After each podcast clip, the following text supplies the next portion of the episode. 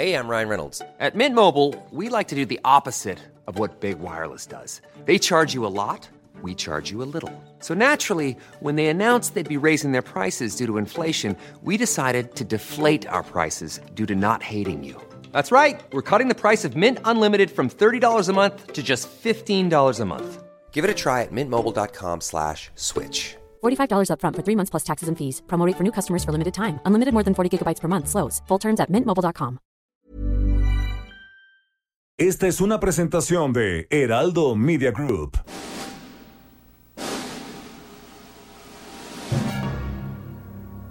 Bienvenidas y bienvenidos a un programa apocalíptico para sensibilidades más allá del rascahuele. Están a punto de entrar a un universo paralelo donde dicen que la distancia es el olvido para ponernos en sintonía con el espíritu melodramático de... Pepe el Toro es inocente con Jairo Calixto Albarrán y Fernando Rivera Calderón. Pepe el Toro es inocente.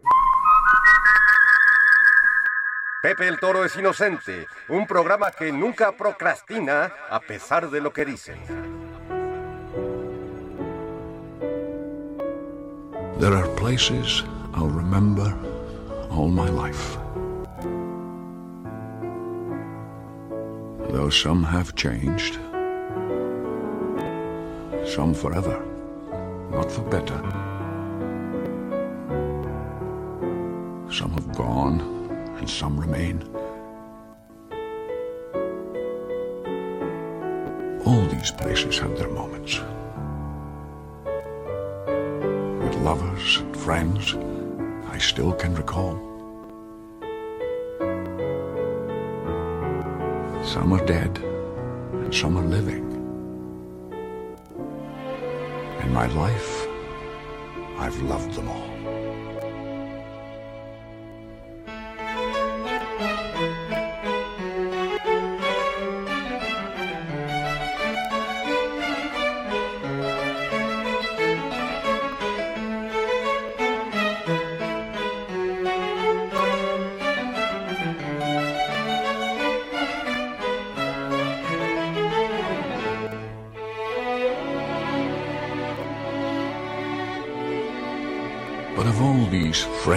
Lovers, there is no one compares with you. And these memories lose their meaning when I think of love as something new. Oh my God. Bienvenidos sean con esta misma voz. No te vayas, Sean. ¿Dónde vas, ¿Dónde vas, Sean? Que más valgas. Estamos aquí en, ni más ni menos, Pepe el Toro es inocente.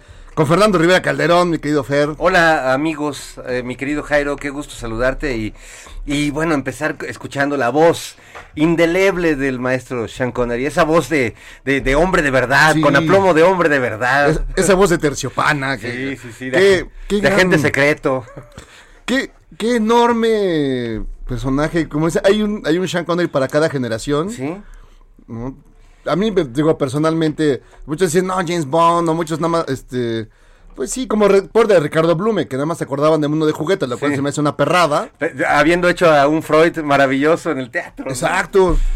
No, yo me quedo con, con, yo siento que hoy murió Guillermo de Baskerville. Va, ese, sea, para mí, verdad, es el gran... Ese es, es, es Sean Connery. Enorme Person- personaje. Por supuesto. Porque además eh, creo que es eh, uno de los personajes, desde la novela de Eco, pero ya llevado al cine, eh, Sean Connery lo hace genial, la, esta sutil soberbia de la inteligencia. O sea, él encarna ese, ese poder que te da sentirte más listo que los demás. Mira, mano, yo soy más inteligente que tú. Está bien, humíllate. Sí, sí, sí. Humíllate y revuélcate en, eh, en la escoria y yo te voy a rescatar. Tuité en youtubers. Sí. Ahorita yo les digo qué pedo.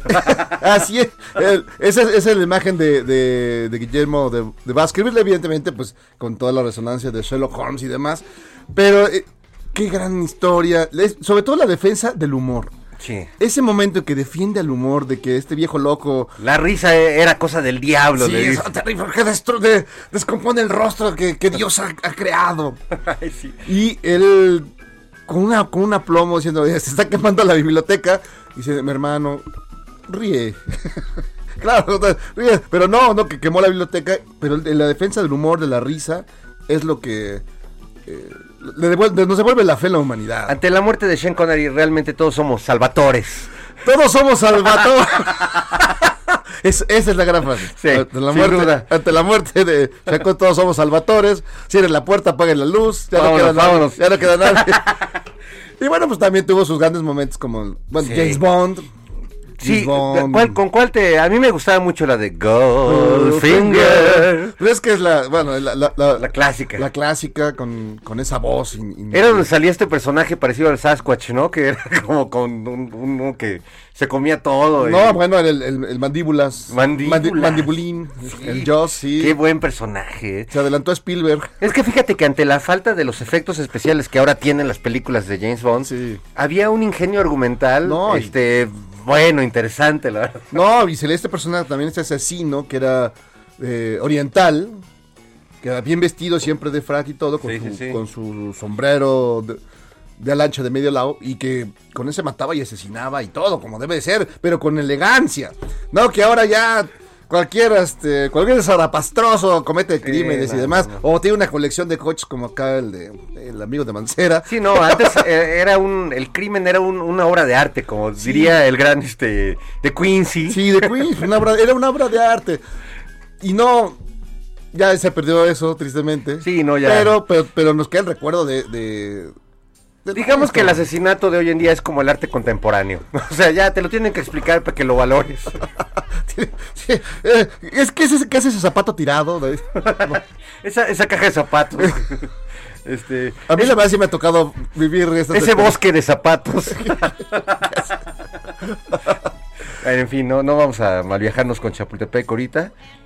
Pero bueno, pero es el, el- el recuerdo de, además, de estamos que además era un personajazo cuando se hizo una votación hace algunos años para ver con quién querrían los ingleses irse a una cena.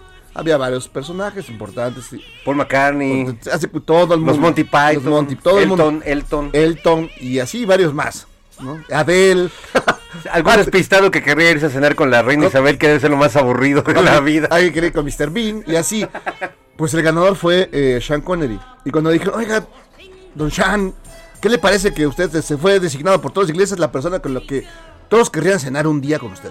No me diga, pues están equivocados porque seguramente no saben que ellos tendrían que pagar. Yo jamás saltaría.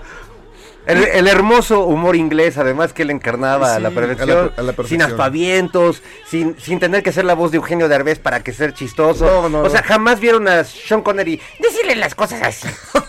No, no tenía que hacerlo. No era necesario.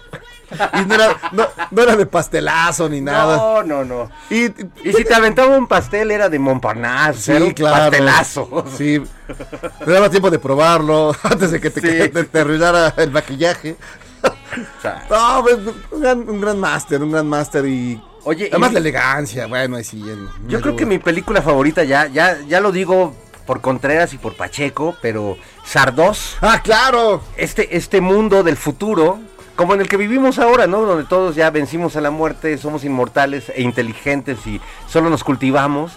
Llega este personaje, Sardos, que este, viene como, como del Iztapalapa este, post-punk, ¿no? ¿Sí te Se parece, acuerdas, se, no? parece, se parece mucho al Buki. Es como un Mad Max, pero... Es como el Buki con.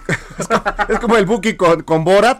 Exacto, con Mad Max. Con Mad Max, eso se combina. Era, la verdad es que era una película muy rara porque no, no tenía mucho presupuesto, digamos. No, sí, pero, se- se nota, pero, pero- había, se nota en el vestuario de Sean.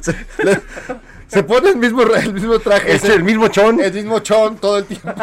Pero que es, es una especie de tanga que, que se desliza eh, vigorosamente hacia arriba. Sí. en los- hace unos tirantes. Trae unas como carrilleras, Sí, ¿no? deci- y desciende peligroso- los pezoncillos. y desciende peligrosamente hacia el coxis. Entonces, cuando Sean Connery todavía era sex symbol. todavía era sex symbol. Y luego con ese bigotazo. Y luego el pelo largo, así como de, de- de artista deprimido de la, de la condesa. Entonces sí, como raro. Pero es un gran momento. Es un gran momento Sí, bueno, que- cinematográfico. Bueno, Los Intocables. Eh, sí, bueno, hasta el papá de Indiana Jones salió. Ah, muy bien. Eh, Ahí, ahí se robó la película, afortunadamente, que era película. Ya esa, esa ya, era es que ya, ya no tenía que haber hecho Indiana Jones. ya, no. Ya esa no, pero la, la rescata eh, Sean Connery. Sí. Y no, no, bueno, en el rescate del Octubre Rojo, ¿no te acuerdas de esta? Que era un eh, capitán de un submarino Sí, ruso. claro, Y buenísima. está enfrentando a los, a los gringos y esto es la corretiza. Digamos que hizo notables muchos papeles convencionales del cine mainstream. Sí. Al, al dárselos a Sean Connery, el director sabía que ese papel, aunque era un cliché, se iba a volver iba a excepcional. Excepcional. Eso, eso es. Sí, no, Sean Connery no se dan. No sé, solo mira, No. nos queda Omar Chaparro. Nos queda más Chaparro, Derbez y Chance, este... ¿qui- ¿Quién te gusta? Albertano. Albertano, y ya. O sea, y- ya, lo- y se ya se acabó. acabó, no, no- no queda es nadie. posible, cara. No, no es posible. No Está queda nadie. Y luego, a- a- aparte de, eh, acaba de fallecer en México Ricardo Blume. Ricardo Blume, que- que- fue un actor de todos los territorios, No. telenovelas y teatro clásico. No, pero además estaba en, la- digamos, ahora sí que en la lista de los grandes eh, eh, ar- eh, artistas, grandes artistas, eh, actores me- me- mexicanos del el teatro, digamos, eran, Sí. digamos, 10 elegidos, él, él era uno de ellos, aunque era, aunque era peruano, pero ya aquí ya... No, llevaba décadas acá y Y un actor superior, superior. Pues sí, porque le- eh, además como, como los buenos actores mexicanos eh, eh, le tocó hacer desde teatro griego, teatro universitario, pero también pues tener que entrarle a la telenovela, ¿no? Y entrarle este al melodrama este de la televisión mexicana, pero lo hacía realmente bastante bien. Y bueno, pues igual que, que Sean Connery, que solo se le recuerda por su papel de, de James Bond, a Ricardo pues nada más por... de- debo decir que es una obra maestra de la telenovela mexicana Mundo de Juguete con doña Sara García, Ricardo Blume, eh, mi querida... este eh, ¡Ay, la protagonista, por Dios! Este, a Graciela Mauri. Graciela Mauri, con la que yo hice mi examen de, de locutor hace muchos años y me copió y reprobó y yo sí pasé. Entonces es muy raro porque no entiendo si me copió mal o qué pasó. Pero le mando un saludo cariñoso a Graciela Mauri que, que hizo mi infancia muy especial en ese mundo de Eh, juguete. Era la única telenovela que nos dejaba ver eh, mi abuelita. Como para la pobre lamentaban a todos los nietos. Tu abuelita, doña Sara García. Doña Sara García. Mundo de juguete. Sí. ¿Y quién era la. Un bello lugar. Tan, tan, donde siempre brilla el sol. No puede ser. Nos han destruido, nos destruyeron el pasado. O sea, se me olvida el teléfono de mi madre, pero no, no puedo olvidar esa maldita canción. Pero ¿cómo se llama la, la que era Irma Lozano? Era la- Irma Lozano, Irma la monjita buena la onda. monjita ¿no? buena. Guapísima, además, en ese. Bueno, me gustaba mucho en esa época. No, claro, a todos. Sí. Todos queríamos una monjita. Y además, siendo monjita, como que Te le generaba daba un- una perversión. tenía una, tenía sí. una perversión ahí. Todavía no, no llegaba este, la época del crimen del padre Amaro, pero este sí, Irma Lozano se, se veía muy bien. Graciela Mauri siguió igualita toda la vida. Pues es como Carlitos Espejer, se quedaron como, como en esa etapa, ¿no? Sí, ya, ya no, ya no. Aunque, este, Graciela Mauri, yo te la vi hace como unos dos años en una fiesta. Y es bien conservada, súper, eh, muy guapa y todo. Qué buenas fiestas. Qué buenas fiestas. ¿Cómo se llama? Era, te- era temática tu fiesta. Yo iba de Ricardo Blume. No, bueno. Yo iba de Graciela Mauri. solo, solo muy torcido. Chale. Bueno, ¿y qué pasó en esa fiesta, Jaime? Bueno, pues estaba, ¿quién más estaba? estaba, Graciela Mauri, Tatiana, Estaba- las gemelas Ivonne y Beth. estaba casualmente Emiliano Salinas repartiendo latigazos. y no, pues fue una fiesta así, pues medio Popov. Para no decir fifi porque Ya, no, ya, no es correcto, no, pero no. Popov sí, ¿no? Yo creo que Popov, pues sí puedes decir. Y eh, estaba ella, y sí, ella, ella abandonó, ya no quiso hacer más eh, la actuación, ya vio que era un mundo guarro, entonces dijo, ¿para qué? Hizo bien. Sí. Porque mira, es como Picasso se debió retirar después del Guernica, Harrison Ford después de haber hecho Blade Runner, eh, sin duda, este Nicolas Cage después de haber hecho Salvaje de Corazón, Juan Rulfo después de escribir Pedro Par, o sea, yo creo que el retiro, eh, lo que hizo Graciela Mauri debería ser un ejemplo para muchos. Sí, pues sí, claro. Para muchos jóvenes Yo- autores. Es más, creo que debería ser obligatorio. ok, de tu éxito, nunca vuelvas más.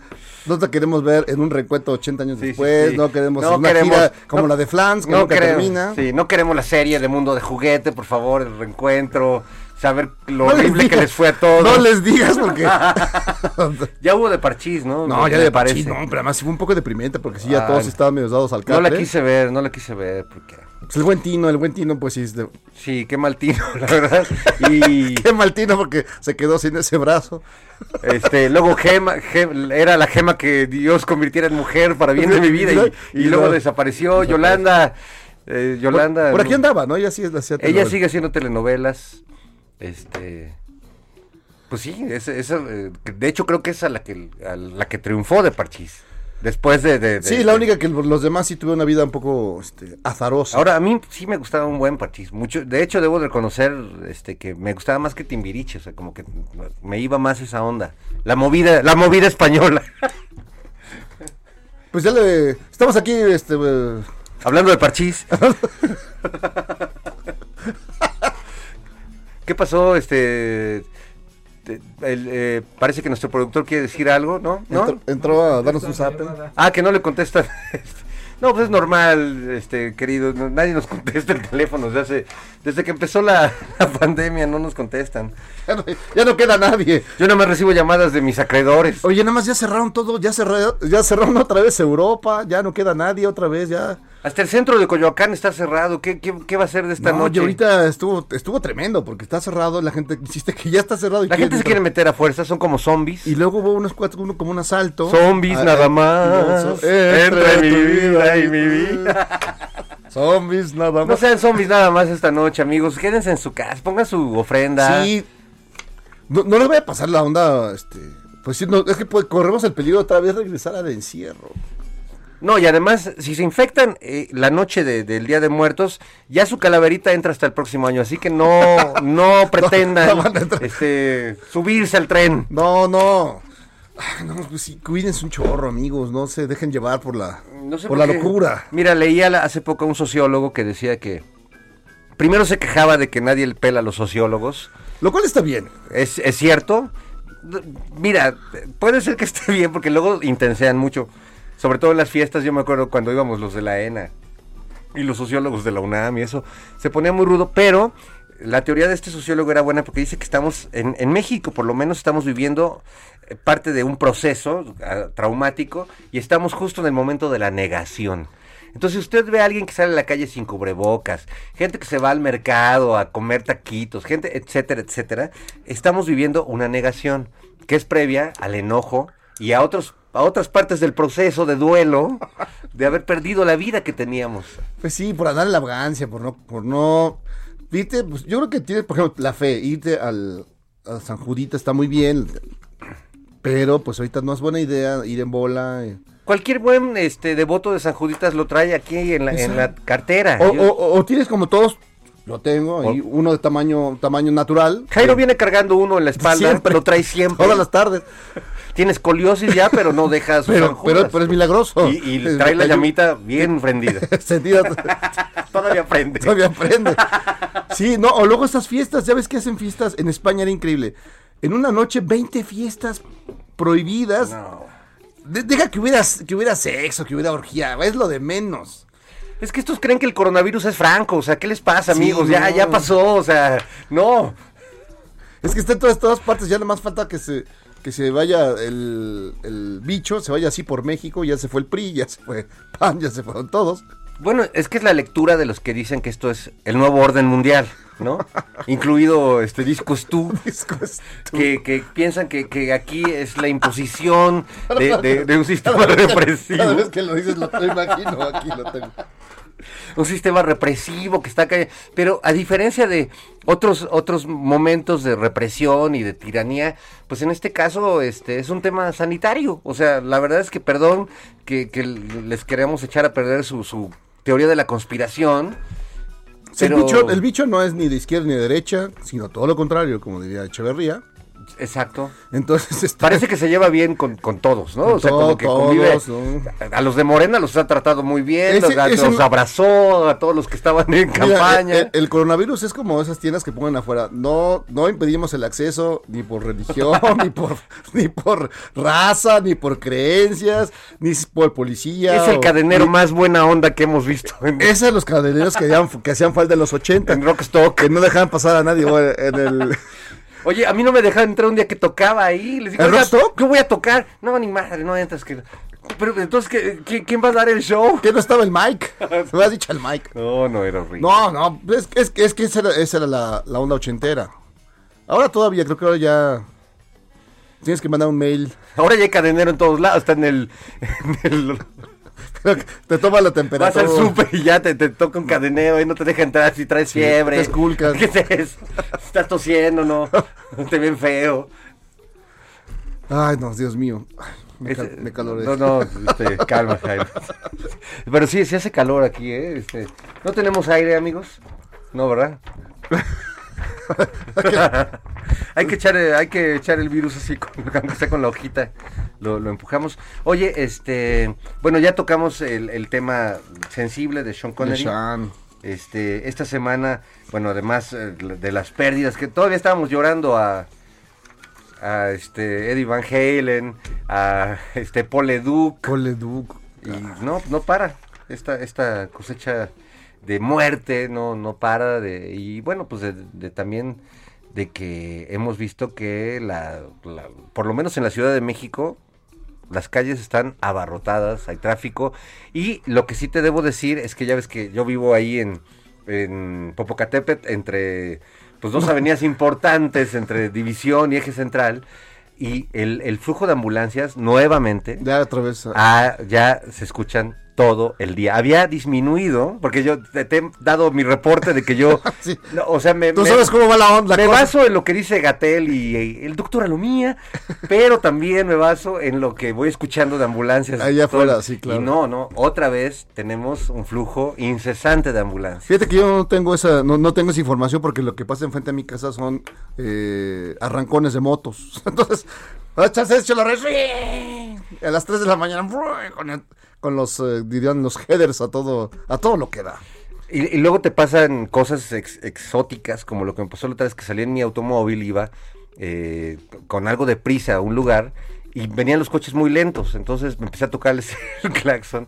No manches, eran dos carrozas fúnebres al hilo, o sea, dos caravanas. Pero era el mismo para el mismo No, no, no, eran dos, dos muertos diferentes. y se encontraron Venían en- en el mismo carril, las dos caravanas una tras la otra, y, y el baboso atrás tocándoles el claxon. Entonces, este, me dio mucha pena. ¡Muévase, idiota! Sí. ¡Muévete, baboso! ¡No ves que tengo prisa! es quiero, como- quiero pedir una disculpa desde aquí a, A a esos los dos. deudos y a los dos este, finados que no tenían ninguna prisa tampoco por llegar a, No, no, no. a, a donde fuera, ¿no? No, pues es como cuando tocan esos dos, eh, dos trailers de doble remolque en la carretera de ida y vuelta. Y eres Vin Diesel así, abierto de piernas entre ambos. No, oigan, este, no vayan a los panteones en estos días. Sí, también. Eh, en realidad son horribles, o sea, no vayan. No vayan a eh, ningún lado. n- Miren, nadie se da cuenta que va uno a dejarle flores. Siempre se chingan las flores, perdón, se, se roban las flores este, de, de un muertito, se las llevan a otro. Lo bueno es que cuando compras unas flores para tu muertito, sabes que vas a, que tus flores van a alimentar varias A tumbas. varias, sí, claro, pues eso está bien, ¿no? Porque hay que ser compartidos, porque no, no, no, no está fácil. No está fácil ser. No, y luego ahí vas al Panteón de Dolores y ya este hay un tiradero de, de este ataúdes, ¿no? Que como que reciclan unos los, los arrojan ahí en una esquinita. Ahí por donde estaban las fosas comunes del terremoto del 85 hasta el fondo del Panteón de Dolores. O sea, echan ahí las, la... Los ataúdes ya este que pues se robaron los huesos o este esas cosas bonitas que hace los estudiantes de medicina. No me di- En serio, se- no puede ser, ya no respeto. Ay, Jairo, te tengo que llevar al panteón. Sí, yo- Pero no en estas fechas. No, no, en otro momento que ya... Ya pasa, ya en, Navi- en Navidad vamos, que es un buen día para, Bueno, para el panteón, Nadie ¿no? va al panteón en Navidad. va a hacer nada, va a estar todo tranquilo. En fin, este, prácticamente tenemos que irnos a un corte. No sé, 30 segundos, ok. ¿Tenemos cortinillas, mi querido señor productor? Ok. Pues vamos a escucharla. Los, eh, escríbanos, estamos aquí eh, en Twitter, arroba monocordio. Y tú, Jairo, ¿cuál es tu...? Arroba Jairo Calixto. Y ahí manden mensajes. Ahorita, este, pues estábamos en una onda y ya no le puse atención a los mensajes. Saludos pero aquí a René. eh, René con... está el Jesus, el Jesus, Fraul Rivera, Mayra, Mayra Elizondo. Fraulo Rivera 65. Ahorita regresamos, no se vaya. Sí.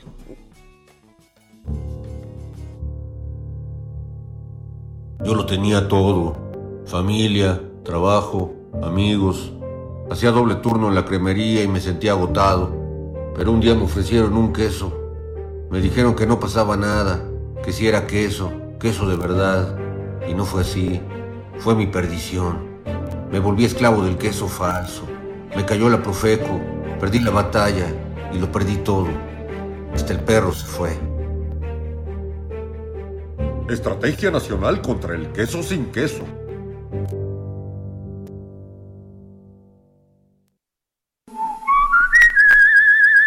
Heraldo Radio. Heraldo Radio. Pepe el Toro es inocente, un programa que nunca procrastina a pesar de lo que dicen. El ruletero maldito.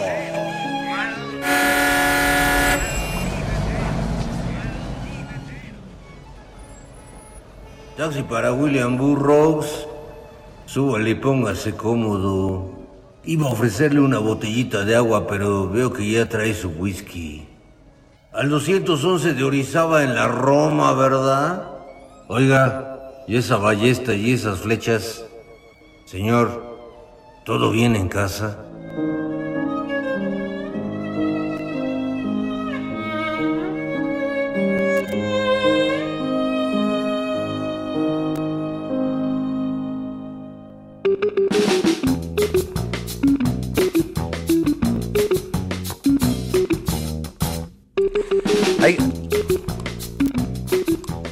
Tenemos que aclarar que, que el maestro William Burroughs eh, eh, en realidad se asesinó a, a su esposa con un arma de fuego. Lo que pasa es que pues eh, utilizamos el recurso de la ballesta porque en realidad él quería jugar a- al Guillermo Tell, pero pero pues, traía una pistola. Entonces bueno, este Sí, hombre, pues es... hacemos esto para que ustedes vayan a las fuentes y Ya, ya- ya ves cómo son estos grandes artistas. ¿sabes? Fíjate, te voy a enseñar. Hoy, hoy tuitearon, hay una cuenta que se llama... artistas como Kit Ranier, este, Sí. estos, estos chicos loquillos. Grandes artistas de nuestro tiempo. No, se llama Writers eh, Doing Normal Shit. Y esto eh, es lo que hacen algunos artistas que no tiene que ver nada a ver con su arte ni nada. Y de William Burroughs, ve nada más, para que lo veas, mi Fer, y lo describas a la audiencia. Wow, qué buena fotografía. Pues vemos al maestro Burroughs eh, con, no, con la calabaza desnuda. The Naked este, Pumpkin. Pumpkin. Este, sí, no, no, con una calabaza que parece que él mismo Asesinó cruelmente. Asesinó. Y, ¿qué- ¿Quién tomó esa fotografía? No, eh? no, los, no, no, sé, no tiene la- el origen de la foto, pero esta cuenta es muy buena porque pone grandes artistas caminando, echándose unos chescos, comiendo palomitas, en acciones que no tienen nada que ver con, con su arte. Y William Burroughs en este momento no mata a nadie, sino que está eh, eh, eh, disfrutando de su Halloween. Sí, sí, sí. Se agarró Una a- la calabaza apuñalada. Se agarró a puñaladas. Ah, Mira, fíjate que qué curioso que hablando de Burroughs, Bukowski, este, escritores malditos. Escritores mal- Tenemos en, en la línea una escritora maldita. ¡Maldita! Maldita. No, ya, y, y bendita a la vez, adorada por nosotros y que acaba de publicar eh, su más reciente libro a través del vaso, que pues bueno, son charlas con músicos y músicas de, de México y me da muchísimo gusto saludar a Mariana H. ¿Cómo estás, Mariana? Estoy feliz de, de, de ver estos- todas esas tonterías, bueno, ¿qué quieres que te diga? Los amo muy cañón, que los extraño. ¿Cómo estás, Mariana? Qué nosotros bueno. a ti te extrañamos mucho. ¿Cómo vas? Ay, ya sé. Pues muy bien, y, y agradecida por este espacio y recordando que también eh, en, el, en el pasado libro estuve con, con los charros y los grandes allá en, en épocas pasadas. ¿no? No, ya, decir más. ya ni me acuerdo, ya ni me acuerdo, hombre. Jairo, No, ya, no, yo. Jairo ya no se acuerda, nomás del nombre a veces lo traiciona, pero... No, toque- no me toques ese vals. Pero sí seguimos al pie del cañón, nosotros tres somos una fortaleza. Oye, y la verdad es que yo muy contento de, de leer tu libro. eh, te he comentado que lo he leído además con mis hijos que son aspirantes a rockeros. Porque les digo, yo es, hoy es cumpleaños de uno de tus hijos. Hoy es cumpleaños de, de mi hijo Fernando, el, el, el- el chamaqui mayor, a quien Ay, le, mando un abrazo, porque es un, es también. un chico muy loquillo y que además a ti te adora, Mariana. Pero bueno, justo yo les digo que tu libro es como el gran documento sobre el rock mexicano, porque a diferencia de otras biografías que son muy serias o muy de número de integrantes de la banda, año de formación, que- etcétera, este sí llega al tuétano de las historias que dan, que han dado vida a muchos de los proyectos más importantes de rock en este país. Eh, ¿Tú sabías que ibas por eso? ¿O llegaste a eso como, como este Edison, como, como Marconi cuando inventó la radio?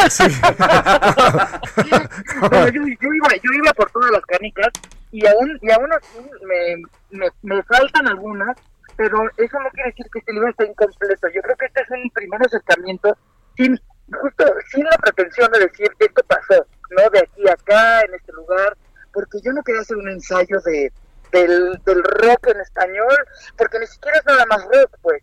Pero lo que quería era un poco como con la, la posibilidad que tenía yo de la gente que conozco, eh, tan cercanamente como tú, Fernando Rivera Calderón, o como, bueno, como otros que ya ustedes sabrán, pero este igualmente a los que no conocía, que tenían que estar en este libro, ¿no? Entonces, era como sacar una foto de este momento, porque lo, lo que a mí más me gusta de este libro, y de los que están ahí, es que todos están vigentes, todos están en activo y todos forman parte de una escena que no sabemos si se va a volver a repetir o si en, cinco años vamos, a tener igual. Creo que fue el, el último momento para poder tomar esta foto, y Jairo. Pues además eh, tienes ahí, eh, digamos, para todos los gustos, para todos los criterios. ha- habrá unos que eh, digan, ¿cómo es posible que esté este cuate aquí con todo este gran maestro? Digamos, va genera polémica, genera, genera debate. Sí, son varias generaciones. Sí, digamos, además ¿no? sí, porque hay gente que dice, no, este, ¿por qué tienes este aquí? Yo quitaría varios, pero bueno, ya no, no- no lo voy a decir al aire. Jairo, por, por favor, Jairo, haz tu libro. Sí, voy a hacer mi propio libro. No, pero tienes, digamos, grandes personajes eh, que además lo- lo- los vas llevando, como dice eh, Fer, ahí a, o sea, al, al, al tugurio de la, el tugurio de la historia, el tugurio de su espíritu. ¿No? Por ejemplo, me llama la atención del buen Silverio que lo querías llevar a un, a un en- un, domingo en la, ma- un domingo en la mañana, imagínate lo que sería eso, pobres, pobre gente, pobres, parro- Claro. pobres parroquianos. Es que me hubiera encantado Silverio semi desnudo en un Salmons con la gente comiendo chilaquiles y, y huevito a la mexicana. Ah. Pero eso, eso fue muy difícil porque porque llegó, bueno, se lo voy a decir a ustedes que somos brothers, llegó Julián, siquiera llegó Silverio a mi casa. Yo creo que le da un poco de pena que el, eh, todo el performance de Silverio es en la noche, es borracho y es encuadrado. Bueno, yo no quería que llegara Silverio sí. borracho encuadrado a mi casa. No, no, nadie, No, que- nadie, nadie queremos que pase nadie eso. quiere eso. Nadie, Nadie, nadie nunca. nadie en su juicio, en su sano juicio. Oye, es que de veras el caso de Silverio y Julián, eh, el creador, es un caso de Dr. Jekyll y Mr. Hyde. Literalmente Julián es un cuate, eh, pues, muy, muy tranquilo, eh, negociador, amistoso, Tímido. tímido, y el otro mono es este, es este Tarzán y Chita al Sí, mismo no. tiempo. Sí, Sí. sí, sí. De hecho, de hecho, hice entrevistas de Julián y de Silverio. O sea, pe- pensaba meterlos a los dos, pero mm, ya después se me hizo un poco exagerado en el sentido de que quería tener eh, espacio para, para otros y pues, Silverio, ahora sí que Silverio se lo comió. No, pues claro. Em, pero, pero tú dices, Jairo, que me, me fueron llevando, que yo los fui llevando, y yo creo que al revés, ellos me fueron llevando, si ellos querían hablar de X cosa, bueno, adelante, y a lo mejor yo elaboro sobre eso, pero creo que más bien mucho fue que, que ellos abrieran parte de su sensibilidad, de sus historias, y para que yo me, me, me pudiera montar sobre ellas, pues, pero pero yo sí dejé mucho que correr en la entrevista a ver hasta dónde podría yo hablar de, de José, hasta dónde Lino iba a hablar de su enfermedad, hasta dónde Cecilia iba a hablar de, de su relación con las mujeres, hasta dónde Denise quería hablar de, de- también de su enfermedad o Claro. De su papá, ¿saben? Es, es bien tremendo porque creo que incluso nosotros que llevamos muchos años siendo parte o observadores de la escena musical rockera mexicana, pues hay historias que, que, no conocemos y que nadie cuenta y que justo parte de que uno sea artista y haga canciones y eso es como querer desviar personalmente esos dolores que a uno lo aquejan. Y hay personajes en tu libro que todos los rockeros nos las damos de muy malotes y muy acá y nada de... Pero hay unos que te das cuenta que realmente me, consta. ni son tan malos, de hecho son medio fresas, te das cuenta que, que no son tanto esa imagen que proyectas y te das cuenta de que hay otros que sin proyectar eso y pienso en Tammy eh, la esta música de que tocó con Six Million Dollar Weirdo y con los Abominables que su historia o sea la chava hace eh, autopsias, ¿no? Es este... Eh, Embalsamador de Embalsama cadáveres mientras toca la guitarra y cuida a su, a su hija y me parece una historia realmente que te eso es rock y no jaladas, ¿no? exacto, exacto, exacto. Yo quería, tú y yo, Fer, bueno, Jairo, también tenemos la, eh, por nuestra chamba, tenemos la gran fortuna de poder convivir en entrevista y después, si, se hace más allá, eh, con, gente extraordinaria, ¿no? En, mi caso, eh, más, más en el rol de escritores y de músicos, y que dices, güey, es que esta historia no se ha contado. ¿Por qué?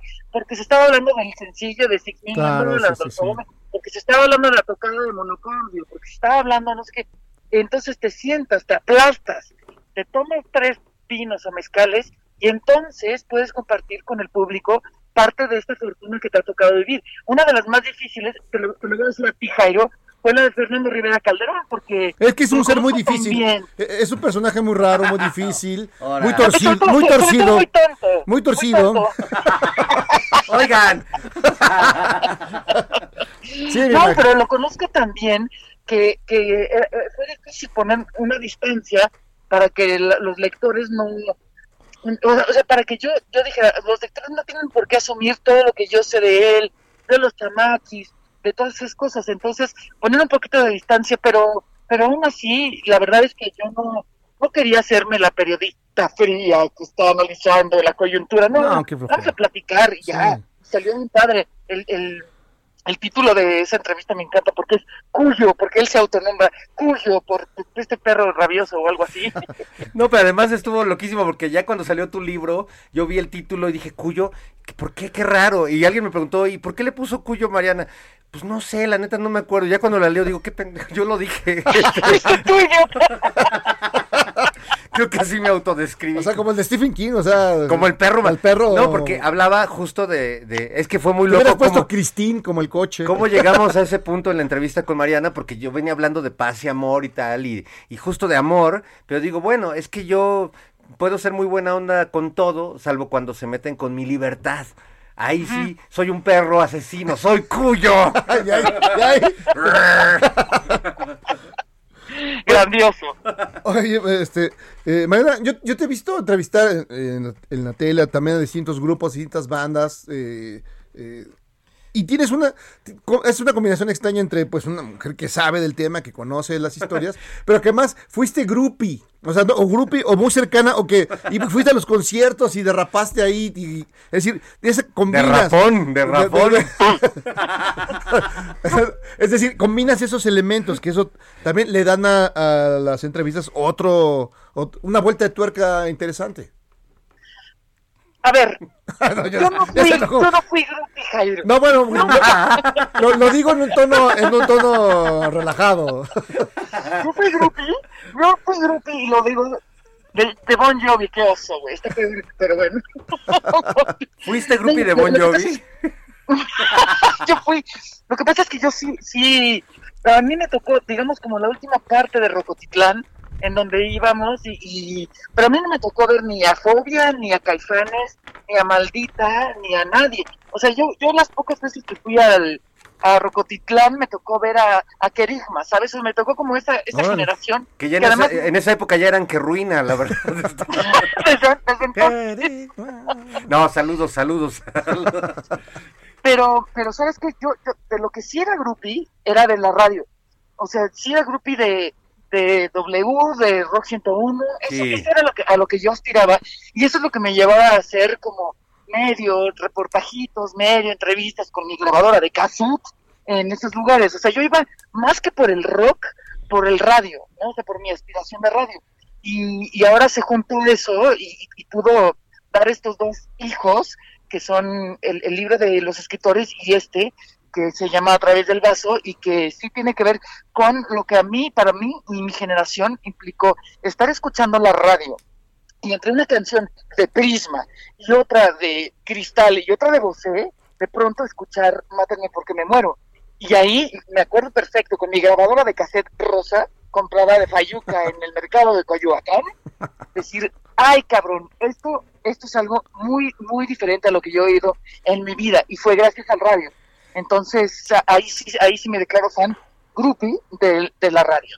Sí, no, es que además, justo como dices, gracias a la radio y sobre todo a la radio pública en ese tiempo, mencionaste a, a Rock 101 y a W que sí lo hacían, pero sobre todo yo recuerdo en Estéreo Joven, que era sí. previo a Reactor y a órbita y de Claro. todo, pero era la misma frecuencia. Ahí oí por primera vez a Cecilia Toussaint, a Jaime López, Es eso, a los sí. clips, y como dices, en esa época en la que todas las cantantes tenían nombres como, como de piedras, ¿no? Era Prisma, Cristal, Alondra, Dulce, este, Era, era una época muy extraña. La, la mujer que nació para cantar. Sí, exactamente. Manuela Torres. Manuela Torres. ¿Cómo era posible oír a Ernita Nazario y después a Caifanes, pero con una canción muy oscura, que era Mátenme porque me Sí, muero, no, claro. y que hablaba de enterrarme, y que hablaba del Valium, ¿no? Sí, Sí, no, Rolón. Pues que las otras eran azotadas también, pero ahí se, se- se- se alcanzó a colar. Que, que es un fenómeno muy extraño, porque yo me acuerdo la primera vez que escuché a los caifanes sonar en un, en un antro hiper mega fresa de Polanco, y no puedo creer, ¿ya la hicieron? Yo dije, ya, ¿Ya? la hicieron, porque ya llegaron hasta acá. O sea, hay un lugar donde solo oías a Luis Miguel o oías esas Claro. cosas. Ahora, había, había algo muy loco que, que pasaba entre el rock y el pop mexicano de esa época de finales de los 80, que a mí me tocó ver bandas de, de en Rocotitlán de metal, es más, y- y yo me acuerdo haberme burlado de varios grupos muy malos y muy pesados y de letras satánicas, que en las fiestas o, o eran abstemios, o se iban a dormir temprano, o eran Sí. an- antidrogas, cuando mientras Alejandra Guzmán y todos los poperos Sí. de esa época estaban viviendo el rock de, de- Pero- de los gringos, ¿no? O sea, la, la vida loca. El living la vida loca. Es, lo- Sí. es- es un fenómeno extraño porque sí, lo- los, que más han hecho reventones y más han salido en las portadas haciendo cosas este siniestras son los poperos. Los Sí. rockeros Sí. son muy tranquilos. Yo creo que Garibaldi, o sea, se, se drogaron más que los caifanes. Seguro. Seguro. Qué gran statement. No, pero absolutamente, absolutamente sí. Pero además hay otra cosa también. Y por eso este libro se llama A través del vaso y el anterior se llama Neurosis, Sustancias y Literatura. Porque mm, yo cuando estuve más cerca, digamos, del mundo del rock, eh, ya todos estaban rehabilitados, ya todos habían dejado, ya todos querían tomar malteadas en lugar de whiskies. Y, y al mismo tiempo estaba yo muy de cerca con, la, con el mundo de los escritores, que esos no claudican, y tú lo sabes, Fer. Es, No. bueno, y tú también, Jaime, ellos no claudican, o sea, tú ya no ves a un sesentón o setentón metiéndose lo que tú quieras, pero en las, en las ferias de, de libros, no quiero decir cuáles, pero sí los ves de todos, y nos ha tocado parejo el, el- la resistencia del escritor a diferencia del del músico, porque el, el, el nivel de chamba y de desmañanadas y de giras y de fotos y de entrevistas y todo eso, em, yo creo que los acaba. Pero los escritores, como no tienen tanto reflector, ni menos en este país, pues ellos se siguen por la libre. De hecho, a mí cuando mis amigos rockeros atascados me preguntan cómo me fue en la FIL, les digo, los escritores no tenemos memoria. Eso lo, lo- lo agradezco, porque porque si no habla- hablarían muy mal de mí. No, bueno, yo agradezco que tú este, te- tengas, no tengas esa memoria de recordar ciertos episodios, mi querida Mariana. No, sí me acuerdo. O sea, sí Se me puede acuerdo. chantajear en cualquier momento. Oh, ¿Qué no. estás pensando? Sí me acuerdo. Sí, ese justo.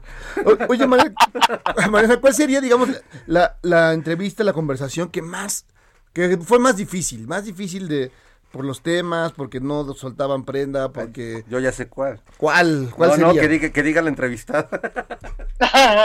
no, eh, la, la que les dije hace rato, la de Silverio fue muy difícil por, porque eso, o sea, porque tú quieres al personaje en acción de alguna manera eh, y, y es complicado, pero, pero, pero Silverio es genial, es decir, él, sabe, sa- sabe su, su personaje, lo, lo sabe hacer muy bien em, me, me, me preocupaba justo lo que te decía hace un rato, y, y es una ironía, la de, la de Paco y la de Fer, la de Paco Huidobro y la de Fernando Rivera Calderón, porque yo decía, ¿cómo, ¿cómo le vamos a hacer para ser cercanos y profesionales al mismo tiempo, no? Y, es raro cuando conoces a alguien tanto decir, bueno, bueno, Fer, pues, uno, dos, tres, empezamos, son, como pequeñas incomodidades que se dan cuando, cuando cambias de papel con alguien que no necesitas este, tener ninguna especie como de distancia ni nada de eso. Entonces, en ese sentido, me preocupaba eso, poder dar una entrevista, eh, digamos, escribir una entrevista que se entendiera y que no fueran todos como referentes entre los dos. Pero, pero al final de cuentas creo que, creo que se logró. Y sabes que también eh, creo que se vale la subjetividad porque es, el- este es el tipo de trabajo, no es un, un ensayo ni es un trabajo, un análisis superior de, lo que es el rock. Este, güey, me senté a platicar con este brother y esto fue lo que salió. No tiene mayor pretensión que eso, entonces también me relajé un poco ya al final en, este tema. Oye, y a la vez también al hacer esta clase de, de entrevistas o acercamientos desde esa perspectiva donde tú te colocas, eh, también para nosotros o para tus entrevistados fue diferente la experiencia, porque también en, en- como músicos siempre que te entrevistan, pues te preguntan habitualmente lo mismo, es, es terrible, pero hay unas preguntas de cajón que todos los reporteros musicales te hacen cuando presentas un disco o un concierto, etcétera. En, en tu- Ajá. en este caso no, y yo te dije, oye, la, la charla que tuve contigo, ya que la leí, me impactó porque yo, pues, hablé de mí cosas que no acostumbro Porque no, decir. porque no soy yo cuando me entrevistas. No, porque ni me, luego ni me acuerdo de lo, o no, no reflexiono sobre las cosas que uno hace hasta que alguien que te conoce te pregunta por qué hiciste esto, ¿no? Como cuando me preguntaste por qué dejé de beber alguna vez. Sí, pero es que eso, eso más bien te lo, te lo impusieron tus hijos, porque creo que todavía, creo que construyeron una, una escultura de un robot de cajas de whisky, ¿no? Sí, que bueno, este, no quería contar eso, pero sí hubo un día que, que había juntado tantas cajas que mis hijos me preguntaron, oye papá, ¿y qué vas a hacer con esa pared de cajas de, de whisky? Y dije, Claro. bueno, vamos a hacer un robot. Hicimos un monstruo gigante ahí, pero también para mí fue de como de, creo que ya bebí demasiado. Y lo que me falta. Pero sabes que Fer, o sea, por ejemplo, yo tenía la confianza de preguntarte eso porque porque sabía que no me iba a meter en un terreno que, que tú no quisieras tocar, pero no lo no lo hubiera hecho con Joselo, por ejemplo, Claro. y, y Joselo Rangel, Café Tacuba, fue el que me dijo, bueno, pues es que ya no bebo porque Me aventé una Me semana. Me pasé una semana pedo, sí. no tres, tres semanas. Qué aguante, eh, la verdad es que. Entonces, pero, pero eh, obviamente yo no soy la Patti Chapoy de el rock, entonces yo no lo iba, y, y, y aparte porque yo respeto mucho su, su trabajo, yo no iba a hablar del alcoholismo o, lo- o lo que sea de, de Joselo, habiendo tantas cosas de qué platicar, pero si él lo saca, pues entonces yo voy a aprovechar eso para sacar una historia que sea más humana, no, no morbosa, sino humana, porque eso es lo que, igual que Lino, o sea, no le vas, cuéntanos de tu tumor, pues qué, o sea, qué, qué, qué falta de tacto y de, de respeto a la profesión de esa persona si empiezo por eso, ¿no? Oye, este, ¿y las mujeres qué tal? Con las mujeres, ¿cómo Ah, fue eso?